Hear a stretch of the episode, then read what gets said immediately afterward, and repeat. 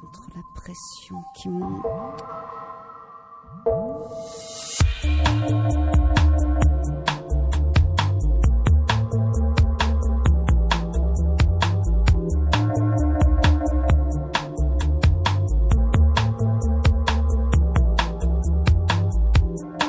Vous écoutez à FM 93.1.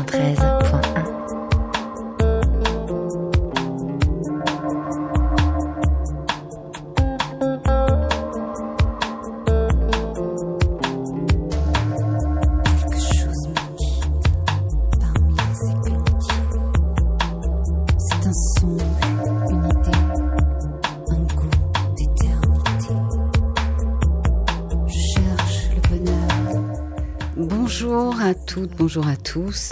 Très heureuse de vous retrouver ce matin dans l'instant présent. Et bien justement, notre thème aujourd'hui, c'est rester présent.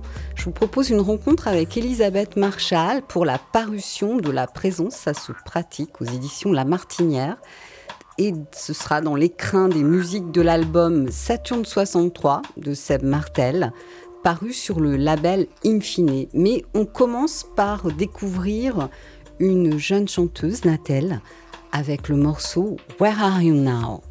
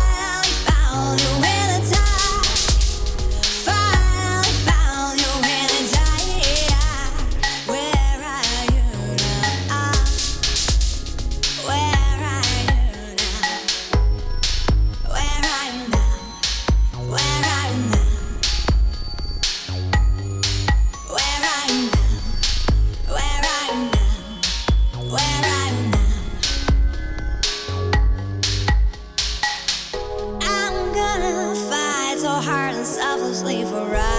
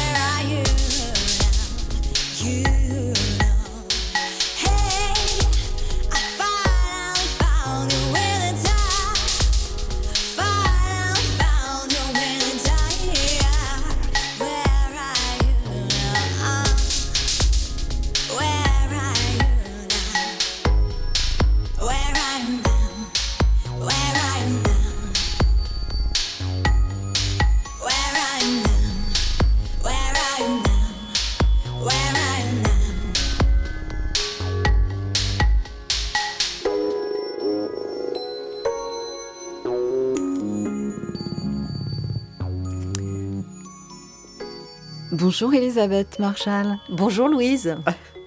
Alors vous êtes journaliste spécialisée dans les questions de société, de spiritualité, de développement personnel, rédactrice en chef du magazine Sens et Santé, directrice déléguée de l'hebdomadaire La Vie. Et vous êtes également à l'initiative de la journée de la méditation qui a eu lieu euh, dans les théâtres du Châtelet de Pleyel. Et euh, vous nous proposez avec cet ouvrage un voyage dans différentes pratiques. Alors, quelle, est, quelle a été votre intention euh, pour écrire ce, livre? Alors en fait, en tant que journaliste, j'ai eu la très grande chance de pouvoir explorer justement euh, toutes ces, ces, pratiques spirituelles et notamment ces pratiques du corps. Et quand j'ai découvert tout ce trésor que l'Orient euh, nous avait apporté euh, à travers le yoga, le qigong, euh, toutes ces, approches où le corps et l'esprit travaillent ensemble. Pour moi, ça a été lumineux et j'ai eu envie d'expérimenter d'abord, donc de découvrir plus avant à travers mes reportages, mais aussi à travers des formations, et ensuite de mettre à la portée de tous, de raconter ces expériences pour que chacun puisse peut-être y trouver quelque chose pour mieux vivre aujourd'hui. Je crois cette, euh, cette stabilité, ce, lien à travailler entre euh, notre mental et notre intériorité, entre le corps et l'esprit, et qui peut nous aider à vivre euh, aujourd'hui au présent, peut-être à nous ancrer davantage dans un monde qui bouge beaucoup. Oui, c'est juste. Alors, le livre est organisé avec des, des questions qui sont si la présence était. Alors, j'ai suivi un peu ce, fil. Donc là, si la présence était un mouvement, alors je vais lire un passage pour euh, introduire euh, ce sujet sur le yoga. Le yoga vise toujours un but de libération, me rappelle justement l'historienne de l'hindouisme Isée Tardan Masquelier. Dès le VIe siècle avant notre ère, les philosophes indiens avaient inventé des méthodes pour que l'homme, affecté par des angoisses de toute nature, puisse stabiliser son mental, réguler sa vie intérieure et devenir un meilleur humain. Les textes des Yoga Sutras offrent une analyse très raffinée du mental, à même de faire écho à nos recherches scientifiques les plus poussées sur la conscience et le cerveau.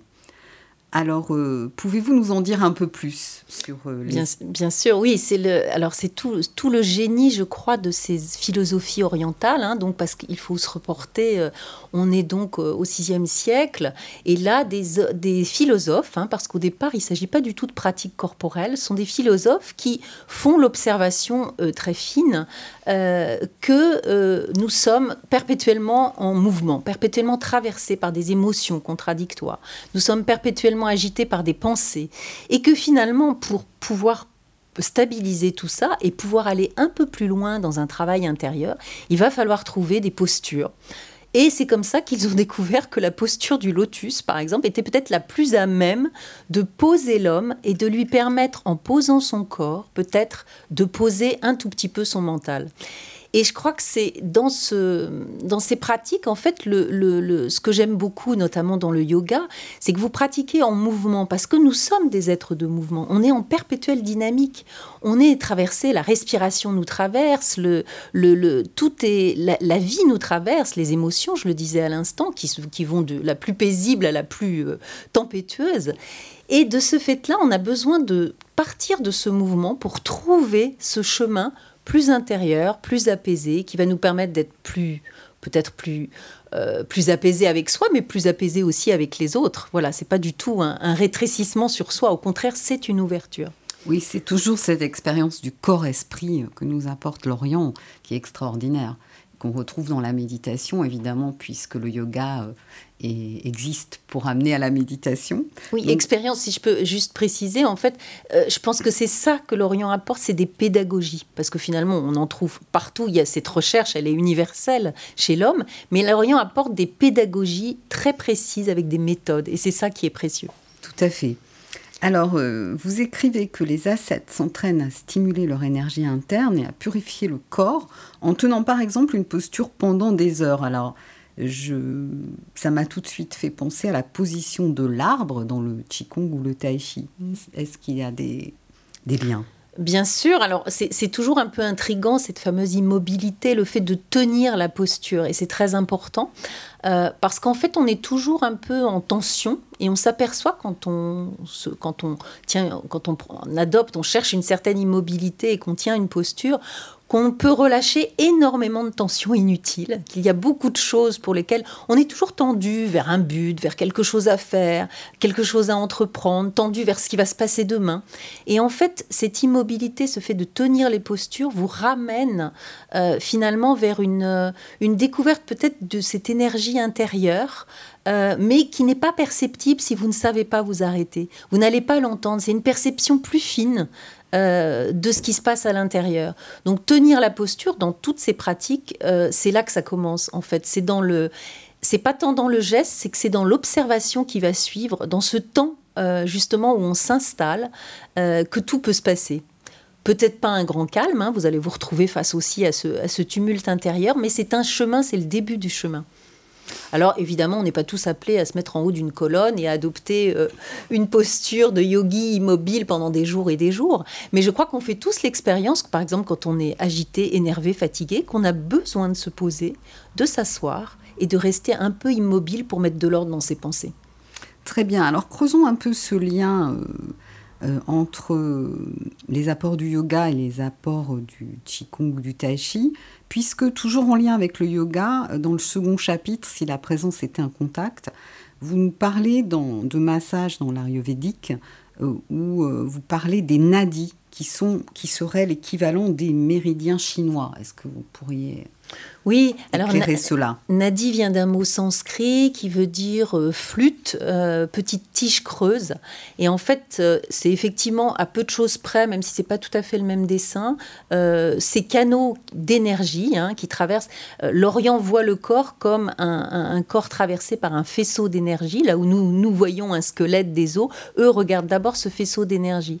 Et l'idée, c'est vraiment que cette énergie circule. Quand vous allez bien, l'énergie circule. Quand vous êtes malade, c'est qu'il y a quelque part un blocage. Donc le massage, qui est un art du contact, va simplement être là pour faciliter le corps, aider le corps à, travailler et à, à, ce que ça circule bien à l'intérieur. Alors c'est pas magique, c'est pas, euh, on dit souvent il y a le fluide. Bon, il y a certainement une part de fluide, mais c'est d'abord un contact bienveillant. Le massage, c'est ses mains posées. On dit souvent qu'il faut euh, mettre le cœur dans ses mains pour masser. Euh, j'aime beaucoup cette phrase parce qu'en fait, c'est vraiment euh, le massage, c'est une rencontre entre deux personnes, entre le masseur qui va être là, euh, qui va vous donner le meilleur de lui-même, sa présence bienveillante et ses mains, et vous qui accueillez ça euh, pour accueillir avec lui euh, peut-être une présence à vous-même pour retrouver euh, ce, calme intérieur, retrouver cette présence à soi. Et en fait, comme je disais tout à l'heure, on évoquait le yoga avec le mouvement. Je crois que dans le massage, le mouvement se fait aussi dans cet échange silencieux entre l'un et l'autre. Mais encore une fois, il faut beaucoup de bienveillance. Voilà, la, présence de l'autre euh, doit d'abord être une, une présence généreuse, une présence euh, tout à l'écoute de ce que vous êtes. Très bien. Alors par rapport, euh, j'en reviens encore sur ces nadis, est-ce que ils sont en médecine chinoise, les méridiens relient les organes principaux, il y a un organe yin, un organe yang. Est-ce que c'est le même principe ou oui, c'est moins, c'est moins précis qu'en médecine chinoise, mais ça rejoint, euh, ça rejoint à peu près la, la même chose. En fait, c'est vraiment, bon, c'est d'abord cette idée de, de circulation d'énergie, mais c'est aussi d'abord l'idée que tout est relié dans le corps. C'est-à-dire qu'en fait, quand vous allez travailler euh, une partie du corps, euh, c'est peut-être, si vous allez travailler sur le pied, par exemple, ou si vous allez travailler, peut-être vous allez en même temps travailler sur le ventre, travailler sur d'autres organes, sur les organes. Et effectivement, il y a l'idée que notre corps est un tout et qu'on ne peut pas se séparer. Nous, souvent, en, Occident, on, se dit, tiens, j'ai mal au bras, ben, je, vais je, vais, je, vais soigner mon bras. Là, pas du tout. C'est vraiment une vision euh, euh, entière de l'homme. Euh, et je crois que c'est un peu une pour nous, c'est tout un apprentissage parce que nous, devons retrouver ce, cette homogénéité, ce, lien. Et dans la, pratique ayurvédique de santé, que ce soit par le massage notamment, ou que ce soit euh, par d'autres euh, approches de médecine, par l'alimentation, c'est vraiment l'idée que vous allez... Euh, aider le corps à, s'auto-guérir et à remettre en marche éventuellement effectivement un organe qui, euh, qui, est, qui est un peu déficient ou voilà, par effectivement ce, cette, euh, cette, cette, énergie que vous refaites circuler.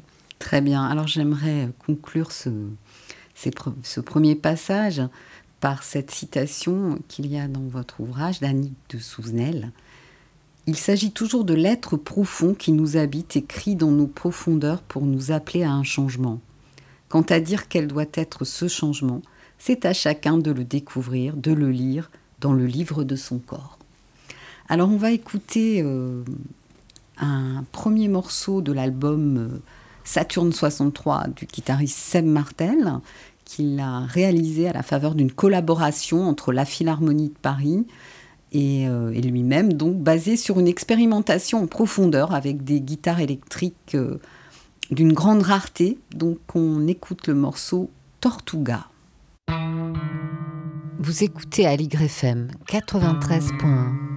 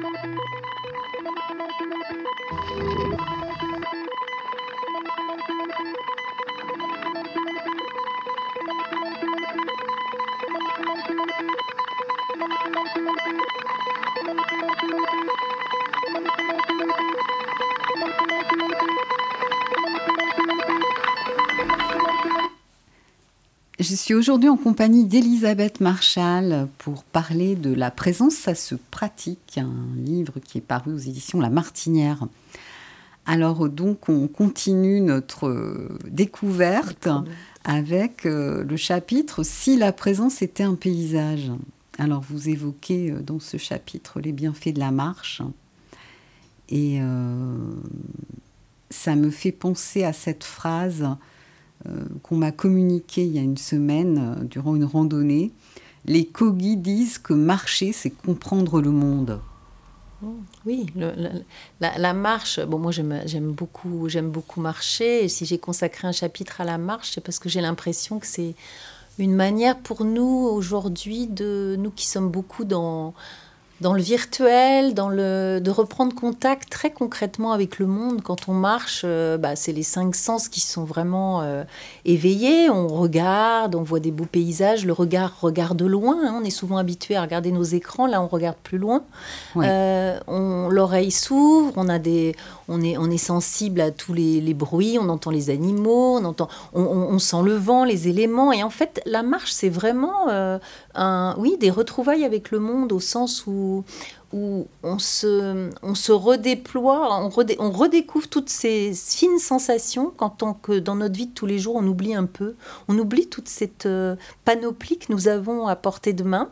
Euh, et c'est pour ça qu'on est si heureux de retrouver la nature, et c'est pour ça que souvent aujourd'hui les gens disent Ah ben j'ai besoin d'aller me ressourcer dans la nature, parce que c'est à la fois des retrouvailles avec soi, des retrouvailles avec toute cette, euh, toute cette ouverture au monde. Et quand on marche, finalement, euh, c'est aussi euh, c'est le moment où vous viennent les meilleures pensées. En marchant, moi j'ai écrit beaucoup de choses en marchant, parce qu'en marchant, vous avez, euh, bah, comme vous êtes très présent à votre environnement par le corps, bah, vous avez quelque part l'esprit qui se libère et les meilleurs. je crois que c'est Rousseau qui disait que marcher, ça avivait toutes ses idées, toutes ses pensées, et c'est vraiment ça qu'on ressent. aussi une certaine harmonie aussi avec ceux auprès de qui l'on marche. Hein. On fait l'expérience quand on marche euh, à deux, à trois. Euh, on voit la teneur des conversations. Hein. Souvent, on est amené, on, en vient aux confidences, on en vient à des, à des écoutes. En fait, on écoute mieux quelqu'un souvent en marchant. Euh, on, prend le temps de, peut-être d'approfondir, de dire des choses de soi que l'on ne dit pas habituellement. Et je crois que la, marche fait partie de ces, euh, de ces pratiques. Alors pour le coup, elle ne nous vient pas, elle nous vient pas d'Orient, nous l'avons, euh, elle, est, universelle. mais l'homme qui marche est un homme en mouvement et un homme, un homme qui est en, en contact, en ouverture au monde. Oui, c'est ce que vous disiez, nous sommes des êtres de mouvement. Et puis, marcher, en tous les cas dans la nature, nous remet en contact avec cette nature dont nous sommes. Alors on, on découvre une expérience euh, étonnante euh, sur notre monde d'aujourd'hui. Enfin, j'ai découvert, donc je partage ça avec les auditeurs. Il s'agit du co-walking ou le walk and talk, une alternative à l'open space, un concept que vient de lancer Steve Jobs. Oui, en fait, quand je, quand je travaillais sur mon livre, j'ai découvert que lors d'une conférence euh, d'Apple, Steve Jobs avait, Steve Jobs avait lancé ça, cette idée euh, de d'emmener euh, des équipes de travail marcher. Alors, c'était plutôt de, des marches, alors en l'occurrence, dans les parcs new-yorkais. et il, paraît, il paraîtrait que ça s'est un peu développé. Et en fait, l'idée est, toute simple là aussi, c'est de dire, bah, justement, si nous allons marcher ensemble, bah, déjà, nous allons retrouver une cohésion. Hein. Quand on marche à côté de quelqu'un, c'est d'ailleurs assez intéressant de voir comme nos souffles, nos pas se mettent en harmonie, parce qu'évidemment, vous ne pouvez pas marcher 10 mètres devant l'autre. Euh, donc, au bout d'un moment, on trouve une espèce d'harmonie entre deux. Et donc, c'est cette idée que si vous allez d'abord vous harmoniser par le pas, par le souffle, bah, peut-être que vous allez pouvoir harmoniser vos idées. Et il en a fait un moment de créativité. Parce que, comme je le disais tout à l'heure, quand on marche, euh, les idées viennent. Euh, et donc, quand on marche ensemble, bah, peut-être qu'on va co-construire, on va co-créer, et les idées vont venir, on va être meilleur en créativité. Alors voilà, plutôt que de rester. Peut-être c'est là, j'allais dire, c'est peut-être une contrepartie à ce que nous vivons aujourd'hui où on va euh, plutôt rester en télétravail chacun chez soi. Alors peut-être qu'il va falloir faire du co-walking pour retrouver cette passion de créer ensemble.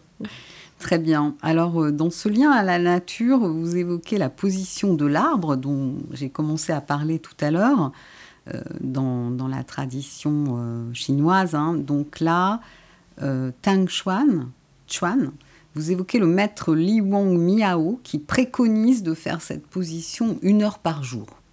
Oui, c'est lors d'un voyage en Chine où nous pratiquions le, le Qigong. Nous sommes allés dans cette école euh, d'arts martiaux et ce maître très impressionnant euh, qui ne faisait pas du tout euh, son âge, hein, parce qu'il avait un âge avancé et, il, avait un visage extraordinairement jeune. Et quand nous sommes arrivés, lui et tous ses élèves pratiquaient depuis une heure cette posture de l'arbre.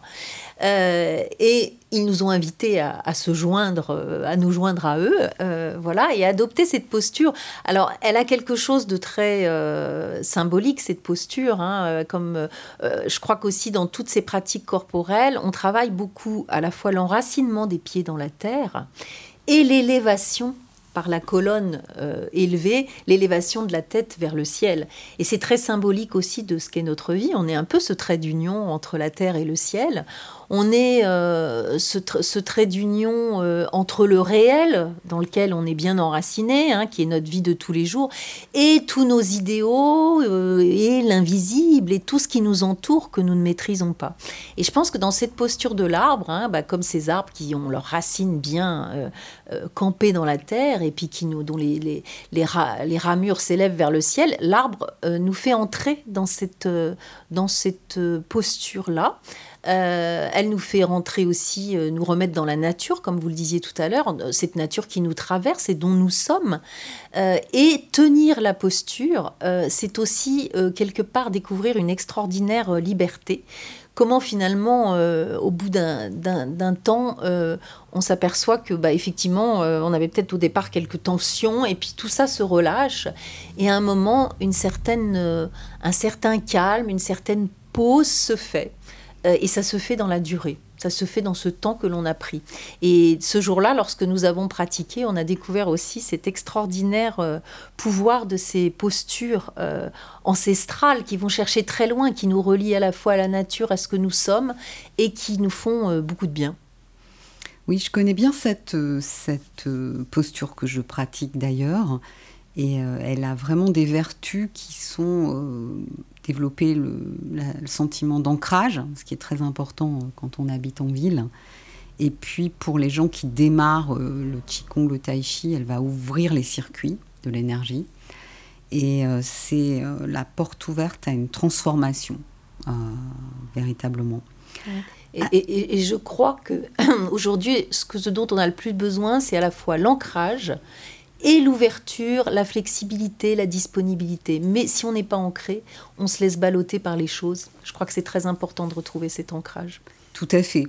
Alors si la présence était un silence, on découvre le travail de Jacques Dechance. Est-ce que vous pourriez nous parler de, de cette pédagogie qui, qui intègre à l'assise l'ouverture du cœur? Voilà, la, la pédagogie reliance, et comme son nom l'indique, il s'agit de relier le corps, le cœur, l'esprit. Donc relier la stabilité du corps, relier la tranquillité du cœur, c'est-à-dire peut-être un, certain euh, apaisement ou euh, écoute de ses émotions, et puis euh, la, la, la, finesse de l'esprit, c'est-à-dire de retrouver un esprit clair. Et donc toute sa pédagogie à travers l'assise, hein, cette posture finalement qui nous amène à, ouvrir euh, les hanches, ouvrir les bras, ouvrir la poitrine en étant droit et finalement ouvrir le cœur.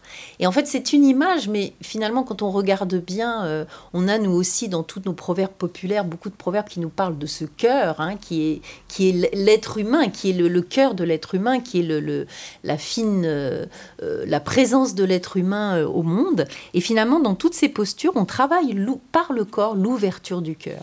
Et ça, c'est quelque chose, moi, qui m'a beaucoup touchée, euh, puisque finalement, euh, c'est vraiment de là euh, que part aussi notre relation au monde. Finalement, c'est ça aussi. Nous sommes cet élan vers l'autre, cet élan vers le monde, et c'est dans le cœur que ça se passe. C'est aussi avec toutes nos émotions.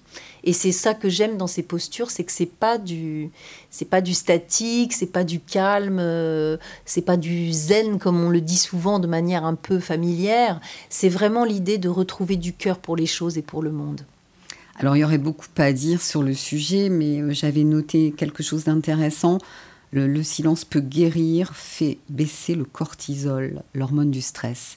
Et pour conclure ce passage, pouvez-vous nous lire euh, un extrait sur le travail de Jacques de Chance La pratique silencieuse nous permet d'être telle la corde d'un instrument accordé, tout à fait sensible au son de l'être. Trop tendu, notre corps se ferme, notre regard se rétrécit, nous ne sommes pas là. Trop relâché, notre axe se défait, notre respiration s'endort, nous ne sommes pas là. Être en résonance, c'est être à l'écoute de ce qui veut surgir en moi, main formée de l'intérieur. La posture nous rappelle à l'intensité de l'instant présent. Merci. Alors on écoute le morceau Harpog de, d'extrait de l'album Saturne 63 du guitariste Seb Martel.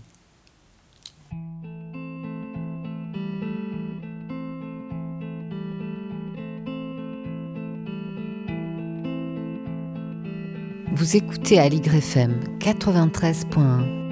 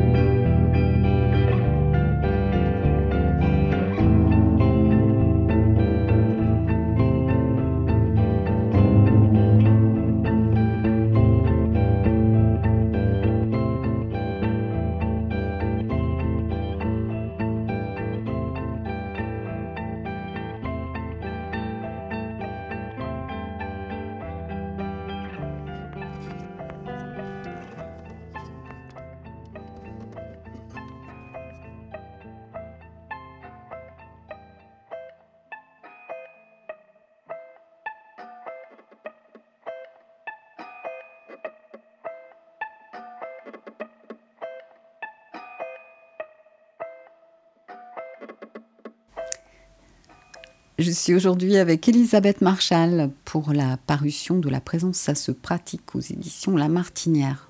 Alors on parlait silence. Oui, le silence peut avoir des vertus réparatrices.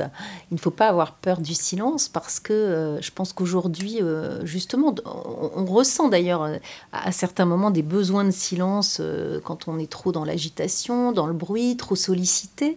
Et il y a notamment un, Michel Levan Cuyenne, un, chercheur, qui a fait l'expérience que à travers lui, il était à la sortie d'un burn-out, il s'est isolé chez lui, au calme. Euh, en silence. Donc évidemment, il a fermé son portable, il a arrêté de communiquer et il est resté en silence euh, pendant de longs jours. Et il s'est, euh, lui, il, s'est servi un peu de, son, de sa propre expérience euh, pour en tirer des, des, des, des, remarques scientifiques. Et il s'est rendu compte que le silence pouvait réparer, réparer cognitivement le cerveau. Lui, il saturait, il avait l'impression qu'il avait trop donné de lui-même, il, avait, il était trop dans le... son travail le prenait trop. Et à un moment donné, il a eu besoin de cette mise en veille, en quelque sorte, pour que se euh, retissent euh, des réseaux nouveaux. Hein. On sait bien que le, cerveau, c'est plutôt à chaque fois des, reconnexions qui se font, des nouveaux, réseaux cognitifs qui s'installent et qui se réparent. Et il a découvert que le silence pouvait avoir justement ces vertus réparatrices. Et ça peut nous servir dans la vie quotidienne. Alors, il ne s'agit pas de rester des jours, les jours en silence, mais peut-être de ménager des petits temps de silence dans sa vie de, tous les jours, hein. dans la nature, euh, chez soi, dans des lieux où on est bien. D'ailleurs, euh, pourquoi les gens fréquentent euh, tellement les expositions, par exemple, qui a priori sont des lieux de silence, même si parfois on y parle beaucoup? Donc on, sait aussi, euh, avec les, expériences qui ont été menées sur des personnes méditantes, que lorsqu'on médite, le cerveau se transforme, se produit de la matière grise, noire. Notamment, et on peut travailler sur la douleur, sur l'anxiété. Oui. Alors, si la présence était un souffle, on va donc parler euh, du lien à la respiration. Donc vous écrivez qu'étirer le souffle en inspirant et en expirant le plus lentement possible permettrait d'allonger la durée de notre vie. Plus notre souffle est lent et étiré, plus le rythme cardiaque est régulé. Alors, c'est une, c'est une, au, départ, c'est une très. Alors, toutes ces pratiques euh, corporelles ont effectivement euh, pour, base le travail du souffle. Hein. Le souffle, c'est ce qui nous traverse, euh, c'est ce qui nous, c'est notre notre rencontre avec le avec le monde aussi, avec l'extérieur. Et toutes ces pratiques ont pour but de nous aider à expirer davantage, à étirer notre souffle, à prendre conscience, parce que déjà, finalement, le souffle, c'est quoi? C'est la respiration consciente, parce qu'évidemment, on respire, ça se fait, la respiration se fait. Mais porter son attention sur le souffle, c'est chercher à l'étirer. Et une très jolie euh, histoire indienne raconte que nous naissons avec un nombre compté de respirations et que si vous étirez votre souffle, eh bien vous allez allonger votre vie. et comme vous le disiez très bien il y a un instant, ça se vérifie à un niveau scientifique, puisqu'effectivement, plus on prend le temps d'expirer, de, plus on a un souffle lent, plus le rythme cardiaque se régule. Donc au fond, c'est bon pour la santé. Donc cette histoire est tout à fait juste en disant qu'effectivement, plus on prend le temps de respirer, hein, et on pourrait l'élargir aussi à dire prenons le temps de respirer dans nos vies, prenons des, moments de respiration. Et en travaillant justement euh, ce temps de l'expire, en l'allongeant, mmh. on découvre aussi tous ces bienfaits, euh, ces bienfaits à la fois euh, pour le corps, mais aussi pour l'esprit et pour notre, notre bien-être quotidien. Oui, d'ailleurs, je vais vous citer, euh, vous écrivez, à travers un échange permanent, la respiration est ce mouvement qui nous relie au monde.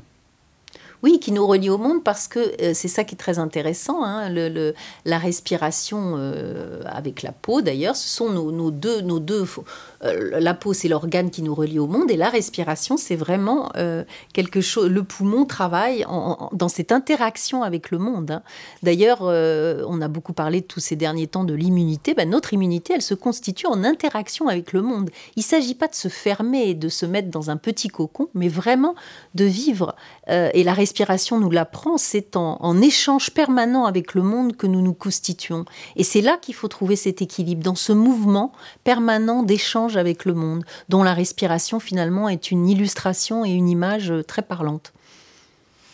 Très bien. Alors, euh, dans votre ouvrage, euh, il y a aussi une proposition d'exercice. Euh, bah, tout d'abord, pourquoi? Et puis après, ben, on va peut-être parler de quelques-uns de, ces exercices. Bah, les exercices, parce que je crois que si j'ai, je, voulais vraiment euh, rendre hommage à tous les gens qui m'avaient transmis euh, quelque chose, qui m'avaient transmis ces pratiques, et je me tourne vers, vraiment vers le lecteur en lui disant, bah et vous? En fait, j'ai vraiment envie que ça soit en dialogue. C'est-à-dire que je voudrais, j'ai cherché plutôt à rejoindre ces expériences assez universelles de l'homme que l'on vit tous à un moment donné de la vie. Et du coup, de renvoyer ça au lecteur en lui disant, bah, et vous? Là, qu'est-ce que ça vous dit Qu'est-ce que quelle petite euh, qu'est-ce que ça vous évoque de votre vie Comment vous voudriez euh, avancer Dans quelle expérience vous avez envie d'entrer Pour vraiment aider le lecteur, lui, finalement, j'ai cherché à aider nos contemporains à peut-être en, redécouvrant comment habiter son corps peut nous permettre aussi, peut nous ouvrir un chemin euh, de développement de soi. Donc c'est un dialogue, c'est un livre qui se veut dialogue et les exercices sont là pour ça, pour donner aussi du concret, pour dire que tout ça, ça passe par des petites choses très simples. Oui, alors euh, vous pourriez peut-être nous présenter euh, quelques-uns de ces exercices. Moi j'ai noté le souffle guidé, par exemple. Oui, le souffle, le souffle guidé euh. Alors, je, donne, à la fois des exercices euh, très pratiques, très concrets, comme des exercices de, yoga. Euh, donc, ça, celui-ci en est un. comment finalement guider le souffle? Vous savez, on, ne sait pas toutes les capacités de respiration que nous avons. On imagine qu'on respire avec le nez, avec les poumons, et en réalité, on respire avec tout le corps. Donc, cette respiration guidée, elle va vous apprendre à faire rentrer, à, à prendre conscience conscience de l'air qui entre par le nez, qui descend euh, par la gorge, qui descend jusque dans le ventre. Et là, vous découvrez toute l'amplitude de la respiration dans le ventre. Mais vous pouvez aussi découvrir qu'on respire avec le dos. Et c'est prendre finalement le souffle guidé, c'est vraiment prendre conscience de toutes euh, ces capacités que nous avons à respirer de tout notre corps et que la respiration, vous savez aussi que la, euh, respirer, c'est aussi euh, euh, lâcher du stress. C'est-à-dire quand on prend le temps de d'étirer son souffle, c'est aussi lâcher des tensions, lâcher du stress. Donc ça peut être très utile dans la vie quotidienne. Donc élargir sa respiration par des petits exercices très simples, de prendre conscience, de suivre le trajet du souffle en soi. Vous allez vous rendre compte que vous pouvez respirer beaucoup plus loin, beaucoup plus longtemps, et vous vous en trouvez très apaisé. Oui, c'est l'expansion de la respiration, enfin cette découverte d'une capacité euh, très importante euh, euh, qui est méconnue pour beaucoup de personnes, passe vraiment par le calme pour avoir cette respiration abdominale. Disons par l'attention, moi je dirais vraiment par l'observation fine. Voilà, donc si vous, si vous n'êtes pas... c'est en vous plaçant sur cette observation fine que vous allez mieux sentir cette respiration et ça va être une belle découverte. Mais donc ça passe par le calme. On ne peut pas observer finement. Euh, sans, être euh, bien sûr dans le, dans le bruit et l'agitation. Ouais. Donc euh, cette respiration du bébé qu'on peut voir quand on a la chance de voir des petits bébés qui ont le ventre qui... Oui, et, une expérience toute simple, c'est de poser sa main sur son ventre, simplement, en silence, de s'asseoir, poser ses deux mains sur son abdomen et simplement sentir sous ses doigts l'air le ventre qui gonfle et dégonfle, l'air qui monte et descend.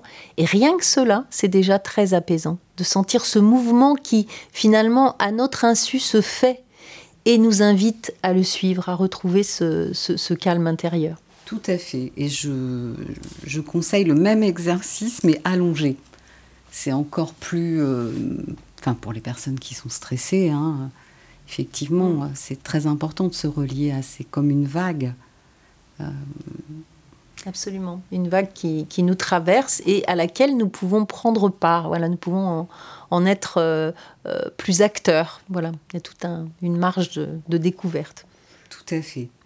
Alors, on va faire une petite pause avec un autre morceau de, de l'album Saturne 63 de Sébastien Martel. On écoute le morceau 70 avec Sabrina Bellawell et Martin Gamet.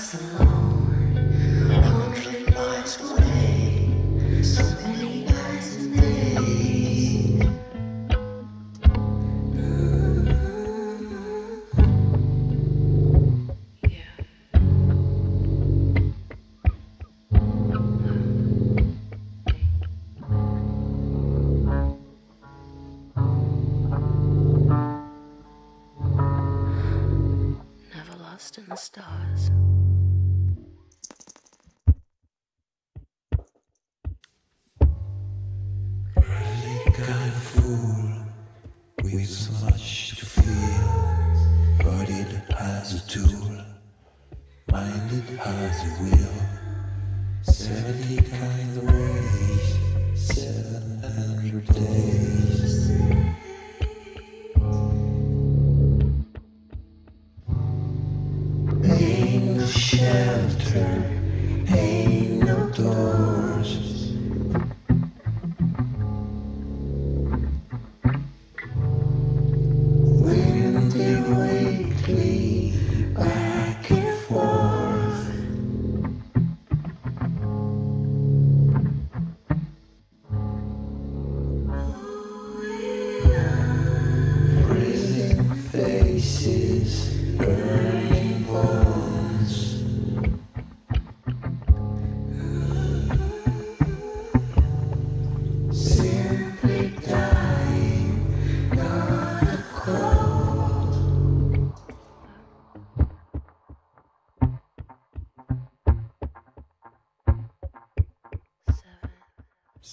Écoutez Aligre FM 93.1.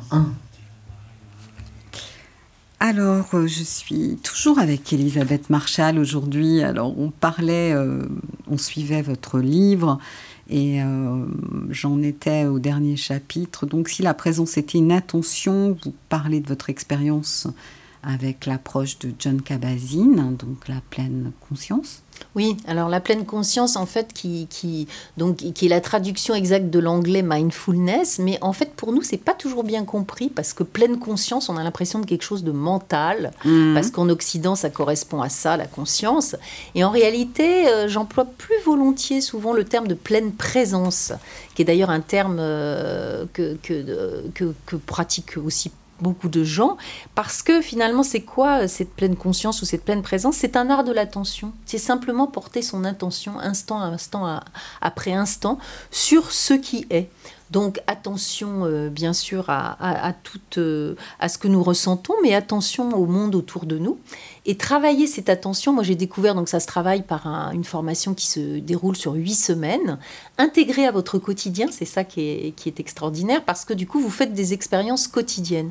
Vous faites bien sûr des exercices corporels, mais vous expérimentez aussi dans le quotidien combien cet art de l'attention, quand il se développe, vous permet d'être mieux en prise sur le monde où vous êtes.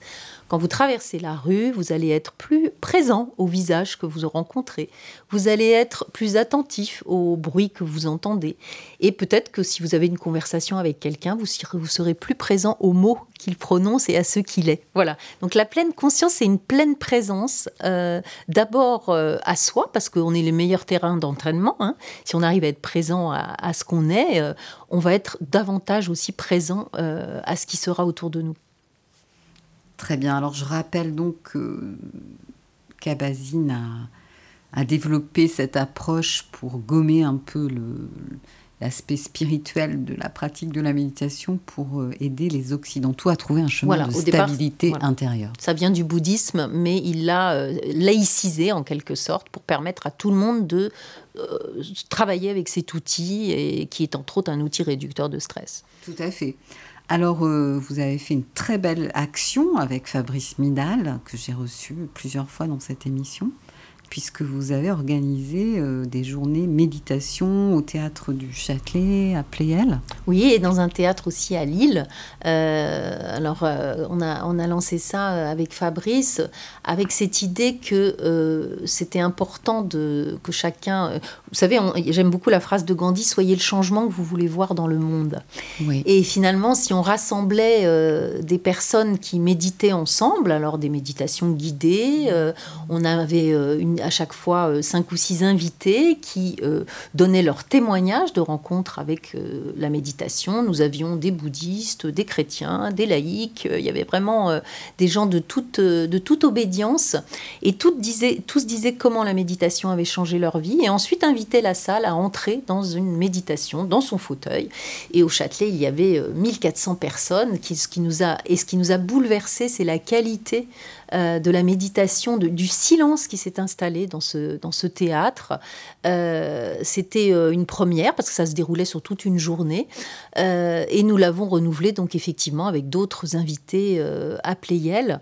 Et pour nous, c'était vraiment l'idée que la méditation, ça se partage. C'est-à-dire qu'on n'est pas là pour travailler de l'entre-soi, on n'est pas là pour travailler son petit confort personnel, mais vraiment, nous croyons fortement que si chacun travaille à, sa présence, à la- sa qualité de présence euh, à soi et au monde, peut-être que cela a un impact sur le monde aussi. Et quand on est sorti du théâtre, quand on a vu ces gens rayonnants, toutes ces sourires aux lèvres, on voyait des gens qui nous ont remerciés en disant combien ils avaient. Ça leur donnait aussi de la, force pour leur vie de repartir avec ce temps de méditation ensemble. Voilà, on a, on a vraiment partagé quelque chose euh, et, et chacun partageant de ce que ça avait changé dans leur vie. Et moi, je crois volontiers aujourd'hui qu'on a vraiment besoin euh, de témoigner de cette présence, euh, d'une forme de, de joie aussi, de joie, de, de- de joie d'être en vie, de joie d'être... Et que ça, c'est assez contagieux pour moi. Oui, la joie, l'instant présent, c'est vraiment la joie. Et euh, c'est vrai que la méditation nous relie, le souffle nous relie. Donc ça devait être vraiment extraordinaire, euh, la qualité de silence. Voilà, alors on, ne le fait plus aujourd'hui. Moi, aujourd'hui, je continue. euh, J'ai un petit peu pris de distance aussi par rapport à, mon métier. Et je prends, aujourd'hui, je, continue des chroniques justement autour de ces sujets. Euh, mais je crois qu'on peut vraiment. euh, chacun, souvent, on reproche au développement personnel d'être quelque chose d'un peu égoïste, un peu individualiste.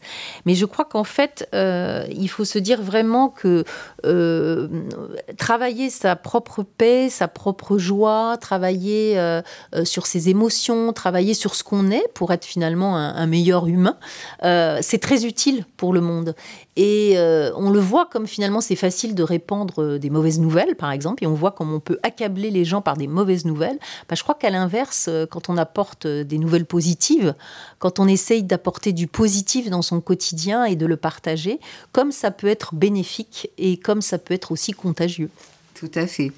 Alors, euh, je crois que le dernier chapitre, c'est si la présence était une communion, et vous mettez l'accent sur la notion de collaboration plutôt que de compétition, ce que je trouve très, très chouette. Oui, je fais référence à un, ingénieur agronome et biologiste, Pablo Servine, qui, qui prend modèle sur la coopération qui existe dans les forêts.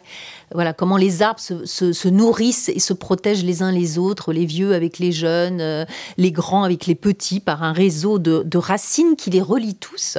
Et finalement, il dit, bah, on observe que dans les sociétés euh, d'opulence où la, compétition euh, est reine, et que finalement, dans les moments où il faut survivre, c'est là que l'entraide a du sens, et c'est là qu'on voit l'entraide, et lui plaide pour effectivement qu'on n'entre pas dans nos sociétés opulentes avec une culture de l'égoïsme, mais vraiment avec une culture de l'entraide.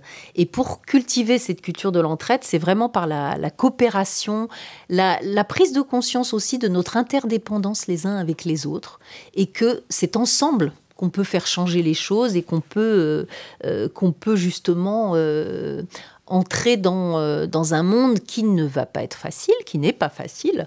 Euh, mais c'est justement en mobilisant ces forces euh, intérieures, ces forces internes que chacun a, en lui et qu'il peut travailler. Et c'est ce- tout ce que ces pratiques m'ont- vraiment montré qu'on peut les travailler, non seulement pour soi, mais pour ce que nous apportons à nos proches, aux autres et, et- et au monde en général, hein, dans, dans notre quotidien. Alors, pour conclure, je vais lire ce passage de Pablo Servigne qu'on trouve dans votre livre. Si l'autre réagit de manière égoïste, nous faisons de même et c'est la guerre. S'il réagit de manière altruiste, nous entretenons cette réciprocité et c'est la paix. Cette règle simple est le mécanisme le plus stable au niveau évolutif pour les individus et elle est également valable pour les pays. Un grand merci pour votre venue. Merci à vous, Louise. Elisabeth. Alors, on se retrouve le 6 octobre pour un thème. euh, Durant le mois d'octobre, le Japon est une respiration. Le volet 1, perception et sensation au Japon. Je vous propose une rencontre avec Corinne Atlan pour un automne à Kyoto, paru chez Albin Michel. L'émission sera illustrée par les musiques de l'album Intuition de Nicolas Parron. Un grand merci à Enrico Mastro Giovanni et je vous souhaite à, toutes, à tous une très belle journée.